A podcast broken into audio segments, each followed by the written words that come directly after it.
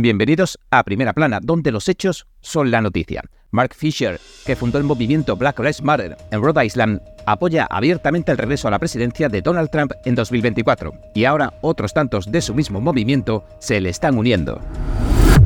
Los republicanos que investigan al presidente Joe Biden y los negocios de su familia han emitido citaciones para que comparezcan el hijo y el hermano del presidente. Y ahora, entremos en materia. Mark Fisher, el cofundador de una sección de Black Lives Matter en Rhode Island, aboga para que el expresidente Donald Trump regrese a la oficina oval en 2024. Insiste en que está lejos de ser el único en el movimiento Black Lives Matter que se siente de esta manera. En una entrevista reciente con la presentadora de podcast King Iverson, se le pidió al señor Fisher que defendiera sus comentarios previos de que el presidente Trump era el mejor candidato del que disponemos, dijo. El señor Fischer, ni corto ni perezoso, respondió, en sentido figurado, que apoya al señor Trump porque todos los demás apestan. Después elogió el enfoque directo del expresidente y lo contrastó con lo que percibe como la hipocresía del Partido Demócrata. La señora Iversen trató de aclarar la respuesta del señor Fisher. Entonces le preguntó si pensaba que el presidente Trump era simplemente el mejor de un lote que ha salido malo y francamente tampoco es tan bueno. El señor Fischer respondió destacando el respeto que siente por el presidente Trump y agregó que es difícil no apreciar lo que el 45 presidente trae a la mesa, dadas las deficiencias del titular. Dijo lo siguiente: Me gusta Trump. Creo que en este momento el que tenemos sentado en la oficina oval es una profunda decepción. Tras dejar patente su desdén por el presidente Joe Biden, señaló que tampoco le gustaba en realidad la vicepresidente Kamala Harris, la señora Iversen sugirió que su entrevistado debía ser uno de los pocos que piensa así en el movimiento Black Lives Matter, pero el señor Fisher se revolvió y dijo, No, siento que la marea está empezando a cambiar. Mucha gente negra está empezando a salirse de esa plantación demócrata. Durante mucho tiempo hemos sido esclavos de eso. El concepto de la plantación demócrata se analizó profundamente en uno de los libros más vendidos del New York Times, de los llamados bestsellers. Candace Owens la activista política y personalidad de las redes sociales tituló su obra Blackout, cómo la América Negra puede escapar por segunda vez de la plantación demócrata. En su libro, la señora Owens argumenta que las políticas demócratas no ayudan a la comunidad negra de Estados Unidos. En lugar de eso, mantienen a perpetuidad a la gente de color dependiente de las dádivas del gobierno, haciéndoles creer que son víctimas y convirtiéndolos en incultos. El señor Fisher puntualizó lo siguiente, dijo, sus políticas son básicamente políticas racistas, atentan contra el corazón de la familia negra y de la familia tradicional en general. Creo que Donald Trump es lo contrario, te va a decir las cosas como son, te las va a decir directamente, no va a ser un hipócrita y no va a apuñalarte por la espalda como le encanta hacer al Partido Demócrata. El señor Fisher renunció a su puesto de liderazgo en Black Lives Matter Rhode Island. Ahora es el fundador y director ejecutivo de Black Lives Matter Incorporation de Maryland una organización sin fines de lucro que imparte educación para favorecer el emprendimiento y la libertad financiera de los afroamericanos y sus comunidades. En una entrevista reciente con el Epoch Times, el señor Fischer le expresaba su apoyo a las personas que participaron en la irrupción del Capitolio aquel 6 de enero y que han recibido sentencias contundentes. También culpó a los grandes medios de comunicación de Estados Unidos de sembrar el odio y la inquina que divide al país. Dijo sobre los prisioneros del 6 de enero que son como corderos que están llevando al matadero para ser sacrificados. Quieren educar con el ejemplo, dijo, para que se lo piensen dos veces todos los que piensen en desobedecer algún día. Esto es lo que el gobierno hace a aquellos que expresan algún pensamiento independiente y que quieren defender aquello en lo que creen, concluyó. Con respecto a los grandes medios, dijo que siguen sus propios planes para frenar la unidad de la sociedad. Añadió lo siguiente. Son los mismos medios de comunicación los que causaron la división entre todos estos grupos marginados desde el principio para mantenernos enfrentados. Al igual que durante su entrevista con la señora Iversen, también insistió en que no es el único en la comunidad negra que apoya al presidente Trump, y agregó que son muchos los que mantienen sus opiniones políticas en secreto porque tienen miedo de que los ridiculicen. E indicó lo siguiente. No lo dirán en público por miedo a las reacciones de la comunidad porque tienen sus reputaciones, sus negocios y sus relaciones que no quieren poner en peligro, pero hablarán con su voto. En estos momentos, el presidente Trump acaba de ampliar su ventaja sobre el presidente Biden según una nueva encuesta de la CNN. El apoyo al expresidente se sitúa en un 49% en comparación con el 45% del titular de la Casa Blanca. Cuando se llevó a cabo la misma encuesta a finales de agosto, el presidente Trump solo aventajaba en un punto porcentual al presidente Biden, que tenía 46. Además de las encuestas, ha habido otras señales de que el expresidente goza de un fuerte apoyo entre los votantes. El hecho de que se enfrenta a numerosos juicios que según él son ataques políticos parece haber jugado en su favor más que en su contra. El magnate inmobiliario de Nevada Robert Bigelow, el mayor donante del gobierno de Florida y de la campaña presidencial de Ron DeSantis, dijo recientemente que ahora está apoyando al presidente Trump. Tras cambiar de candidato aseguró que es el comandante más fuerte y que eso es lo que Estados Unidos necesita ahora porque el mundo está cada vez más caótico.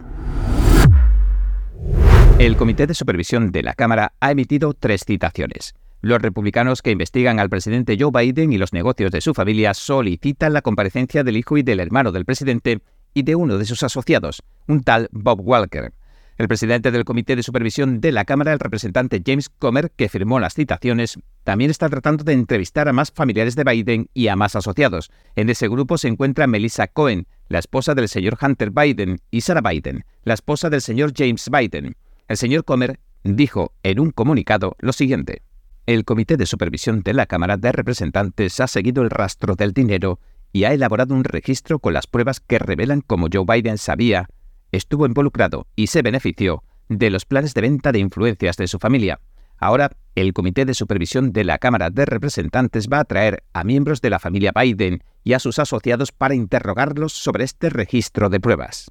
El presidente del comité insistió en que, pese a las muchas mentiras que el presidente Biden le dijo al pueblo estadounidense sobre los planes de negocios de su familia, los registros bancarios no mienten, estos revelan cómo los Biden vendieron a Joe Biden en todo el mundo para que la familia Biden se enriqueciera, así como el propio Joe Biden, en detrimento de los intereses de los Estados Unidos. Y añadió lo siguiente. El Comité de Supervisión de la Cámara de Representantes junto con los comités del Poder Judicial continuarán siguiendo los hechos y ofreciendo la transparencia y la rendición de cuentas que el pueblo estadounidense exige y merece. Paul Fishman de Arnold Porter, un abogado que representa al señor James Biden, le dijo al Epoch Times en un correo electrónico que no había justificación para la citación y aseguró que su cliente Jim Biden nunca ha involucrado a su hermano en sus negocios.